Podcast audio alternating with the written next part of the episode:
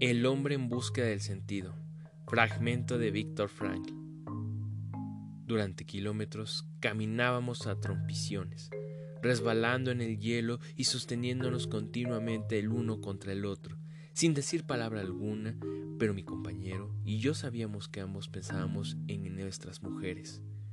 De vez en cuando levantaba la vista al cielo y contemplaba el diluirse de las estrellas en el tiempo, que el primer alboro roceso de la mañana se dejaba ver tras una oscura franja de nubes. Pero mi mente se aferraba a la imagen de mi esposa, imaginándola con una asombrosa precisión. Me respondía, me sonreía y me miraba con mirada cálida y franca.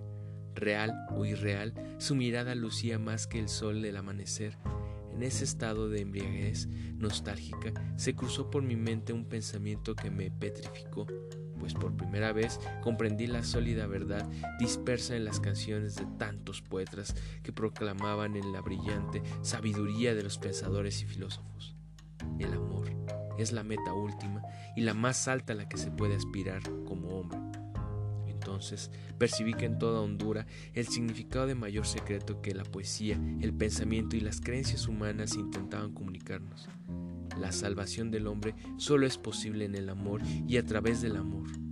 Intuí como hombre, despojado de todo, puedo saborear la felicidad, aunque solo sea un suspiro de felicidad, si contempla el rostro de su ser querido, aun cuando el hombre se encuentra en una situación de desolación absoluta, sin la posibilidad de expresarse por medio de la acción positiva, con el único horizonte vital de soportar correctamente, con dignidad, el suficiente sufrimiento omnipotente, aun en esa situación, ese hombre puede realizar en la amorosa complexión de la imagen de su persona amada.